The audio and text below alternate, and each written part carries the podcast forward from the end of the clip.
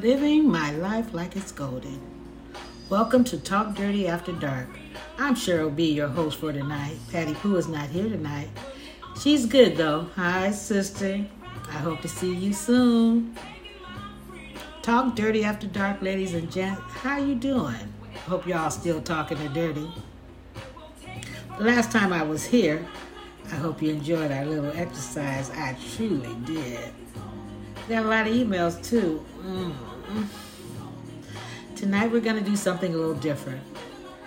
I'm no stranger to embracing sexual pleasures and fantasies. Ladies, for those who have been living your life as if it's golden, this is for you. There's a fire still burning in some of us ladies who have passed the age of 60, and it has to do with sex. Yes, I said sex. Men have been doing it for years, and I know we can do it. We have a new book coming out called The Fire is Still Burning Sex After 60. And it's going to highlight 68 beautiful women who are all over 60 and are proving that life doesn't end at this stage for them. The flame is still throbbing and passionate as ever.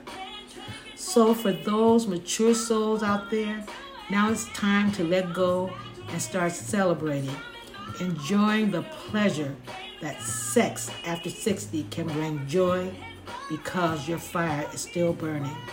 Mm. Who says age has to be a number? Come on. Let your libido speak louder than words. So, ladies, we would love for you to be featured in this book. Send us your story.